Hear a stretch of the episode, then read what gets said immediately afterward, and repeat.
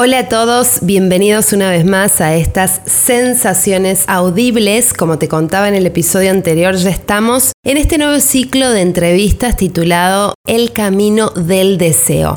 Y te quería contar que hoy vamos a conocer un nuevo espacio en Tulum y a su creador. Es por eso que hoy me encuentro muy bien acompañada por una energía masculina aquí a mi lado. Es una persona que conocí cuando llegué a Tulum, trabajábamos en hotelería los dos, pero ¿qué pasa? En un momento él eligió agarrar el bastón de poder y crear, porque hay que agarrar esa voluntad y confiar. Y estoy muy orgullosa de presentarles a una persona muy especial. ¿Qué te parece si ya nos vamos a conocer al mago creador de Casa Manantial, Pablo Porta, que abrió un portal. ¿Cómo estás, Pablo? ¿Cómo te sentís? ¿Cómo andas? Eh, muy bien, la verdad muy contento de estar con vos acá y bueno, entusiasmado para compartir. Bueno, muchas gracias por abrirnos las puertas de Casa Manantial, que debo decir que es un lugar mágico. Dije portal porque así lo sentí cuando ingresé. Ya van a tener la posibilidad de venir a conocer este espacio, que creo has logrado una casa completita, con muchísimas terapias, que ya nos contarás. Pero antes, eh, quiero saber cómo fue que llegaste hasta este presente. ¿Sentiste que tenías que abrir camino por acá?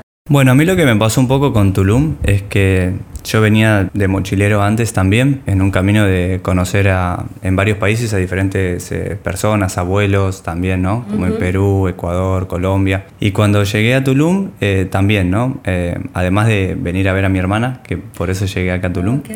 Em, también empecé a ir a ver a los abuelos acá y a tratar de hacer sesiones. Y cuando entré a trabajar en el hotel también hacían sesiones de, de wellness, ¿no? de bienestar. Y cada vez me tiraba más ¿no? a, eso y cada vez em, sentía más significado. Así que empecé a como enfocarme mucho en eso. Y mm, una vez eh, vino una huésped y empezamos a voluntariar en un santuario de animales maya que eh, yo la llevé a, una, a un tour y ella quiso ayudar, entonces yo empecé a voluntariar. Y después, la segunda vez que vino, hicimos un montón de eh, sesiones y terapias y la llevé a la selva, hicimos ceremonias y todo. Y le dije que eso era lo que yo tenía ganas de hacer, ¿no? Un, en vez de turismo tal vez un poco mezclado con la fiesta y el wellness así, más eh, directamente de eso y que la gente tenga acceso, porque hay veces que conoces a un montón de personas que te cuesta, ¿no? Como que tenés que ir a la selva, tenés... entonces que sea más fácil el acceso a la sabiduría. ¿Para qué Casa Manantial? ¿Qué significado tiene para vos este lugar? ¿Qué intención? Bueno, para mí lo importante que me ha pasado durante ya muchos años de mi vida es entender el, espacio sagrado, un espacio donde uno mire para adentro y eh, que todos podamos eh, sanar, ¿no? Y ver la vida de otra manera, porque lo importante para mí es la liberación de cada uno, ¿no? Que cada uno tenga independencia de su propia percepción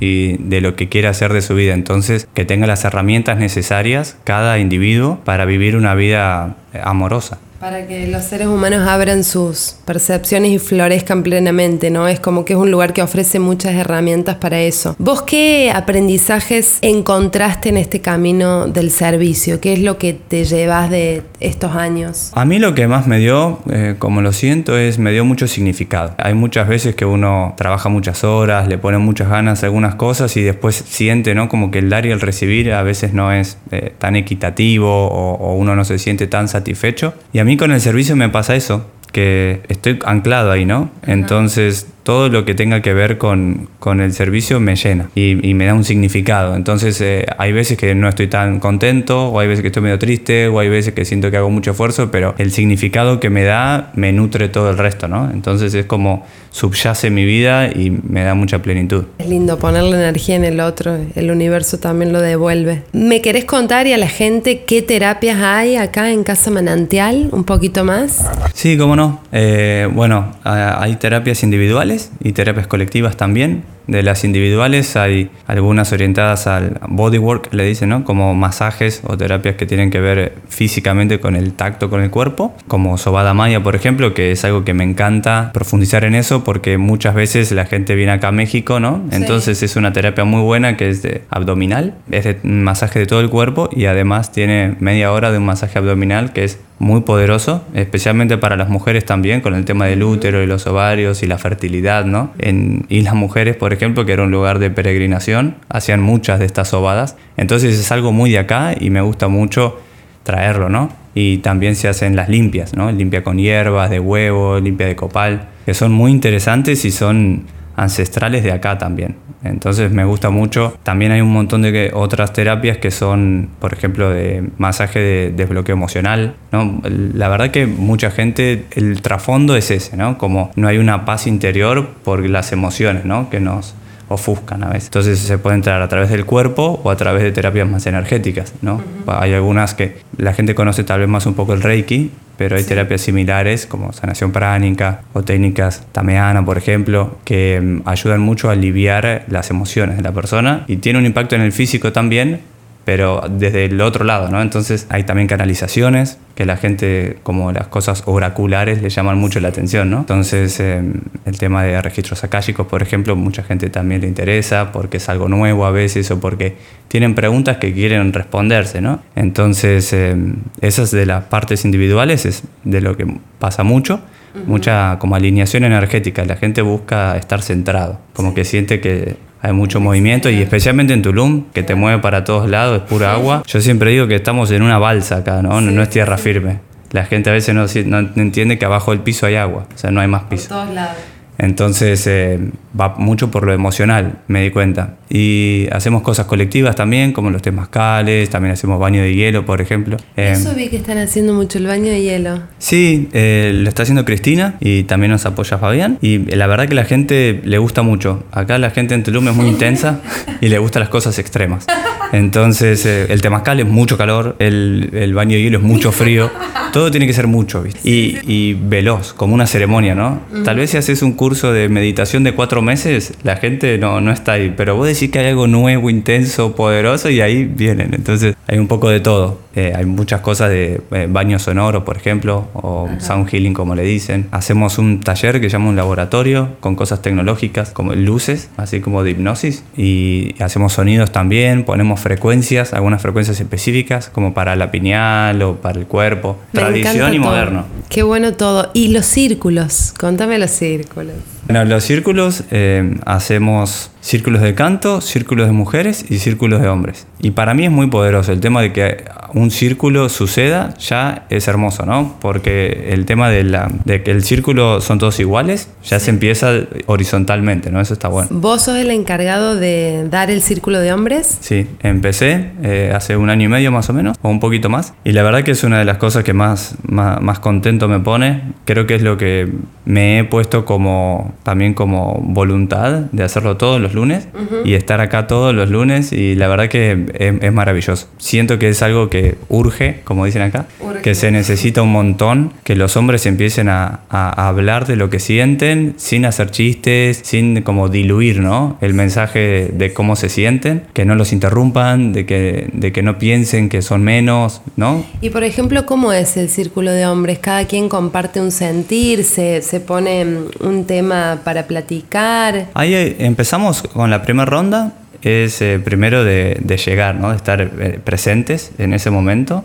Entonces a veces hacemos como una meditación o mirar al fuego un rato, silencio, para que todos estemos presentes, para que todos hablemos desde aquí y ahora, ¿no? Primero eso es como que es importante, es como un anclaje en el momento. Y después se hace una primera ronda que es como de presentación, también eh, no necesariamente, ¿no? Como la edad, de, tu nacionalidad y así, sino cómo estás o qué sentiste en la semana o mm, qué traes hay mucha gente, especialmente la primera o segunda vez que vienen, que vuelcan un montón, ¿no? Como que llegan, llegan, necesitaban vomitar eso al fuego, digamos, como esa emoción y nunca habían encontrado ese espacio, ¿no? Es, es hermoso porque es de corazón a corazón no es una ponencia filosófica, ¿no? Llegás y decís, a mí me pasa esto, yo siento esto, en primera persona. O sea, no se puede hablar en plural, por ejemplo. Hay gente que se, que se esconde en el colectivo, ¿no? Como, es que los hombres tenemos, y nada, como, yo siento esto, ¿no? Me parece maravilloso. ¿Y qué hacen con esas emociones? ¿Las platican entre todos? ¿Cuál es la idea? Bueno, lo primero, la autoexpresión a través del corazón y la, y la honestidad de cómo te sentís sin, sin eh, maquillarlo de ninguna manera es un montón.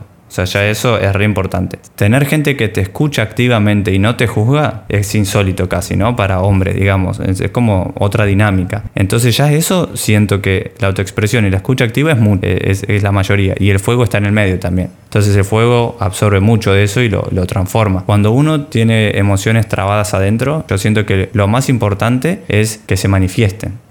Hay que darle un tiempo y un espacio en, esta vida, ¿no? Para que estén afuera de uno, digamos. Si uno no lo hace, se quedan adentro, ¿no? Entonces, los traumas, lo primero que hay que hacer es darle un tiempo y un espacio. Por eso se queda adentro cualquier emoción. Porque no le dimos ni el tiempo ni el espacio que se merecía. Entonces, encontrar un lugar seguro para que la gente lo diga, en vez de, no sé, chocan el auto y se empiezan a golpear. Creo que somos en general los hombres un poco malos al tratar nuestras emociones, reprimimos muchas emociones y después explotan. Y por eso la agresividad también y todo eso muchas veces. Es como mal canalizada esa energía. Entonces ofrecer ese espacio, sostener ese espacio donde los hombres puedan hablar desde el sentir. Hay muchas emociones, por ejemplo, de culpa o de vergüenza, que eso nunca se habla entre hombres porque te van a hacer chistes, ¿no? O sea, voy a ser menos hombre, etcétera. Y se plantean muchas vulnerabilidades. O sea, no sabes con qué te vas a encontrar con cada persona que viene. Es hermoso, es un descubrir desde la intimidad que no se suele dar entre hombres y a mí me, me fascina, digamos. Qué belleza. Quisiera ser mosca y poder estar ahí escuchando las cosas que hablan los hombres. Para entender también, ¿no? Que somos todos iguales, todos seres humanos que estamos buscando sanar nuestras emociones. Quisiera saber cómo haces vos, Pablo, para conectar con un acorde musical que te permita vivir una vida en armonía. ¿Cuáles son tus herramientas? Bueno, por ejemplo, a mí me gusta meditar, ¿no? Es algo como muy cliché, pero me hace muy bien te sentás solito, calmo, ¿no? Y, hoy, por ejemplo, fui a la playa bien temprano. Me, encanta, no lo venía haciendo porque la playa no estaba tan linda, pero ahora que está divina. Y si no, lo hago en mi casa. Entonces, eh, ese media hora, 40 minutos, me parece que es algo muy lindo y que me ha ayudado mucho. Lo más importante es observar. Yo me observo mucho.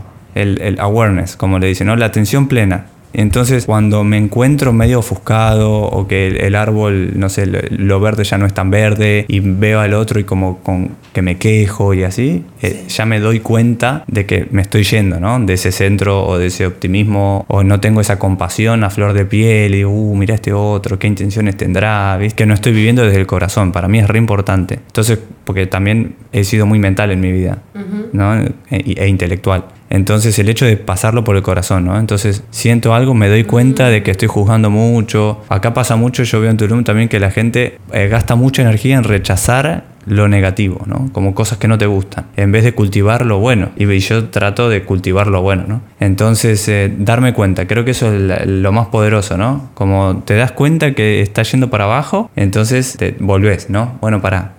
Y, y, volvés a esa sensación. Respirar también. O sea, hacer un espacio en el hilo de pensamiento para mí es re importante, porque si no se genera la bola de nieve, entonces cuando te agarras que estás pensando y que ya estás entrando en esa, cortar y respirar. Entonces en ese espacio que se genera, ya eso ya pasó y hay espacio para otra cosa, pero si no haces espacio y te quedas pegado, vas con envión. Entonces eh, me observo bastante. Para ir terminando, si tuvieras hoy la oportunidad de cambiar algo para la vida, para la humanidad, ¿qué sería? Bueno, o sea, es como una respuesta con dos partes. Pero mm, la primera sería que las eh, personas entiendan que una cosa es el dolor, que es inevitable, que nos pasa, que las cosas nos duelen, pero que no hace falta sufrir. El sufrir yo creo que es una como elongación de esa emoción que sucedió o ese dolor que no es eh, necesaria, ¿no? Es, es una prolongación subjetiva del dolor. Y es nuestra decisión. O sea, eh, seres humanos como somos tenemos la capacidad de elegir esa parte. Y eso yo creo que a veces no lo, no lo sentimos. Pensamos que tenemos que sufrir porque la vida es así y es amarga. Y sí, hay dolor, hay mucho dolor, pero no es necesario sufrir de más, digamos, ¿no? Que, como sufrir es ese dolor de más.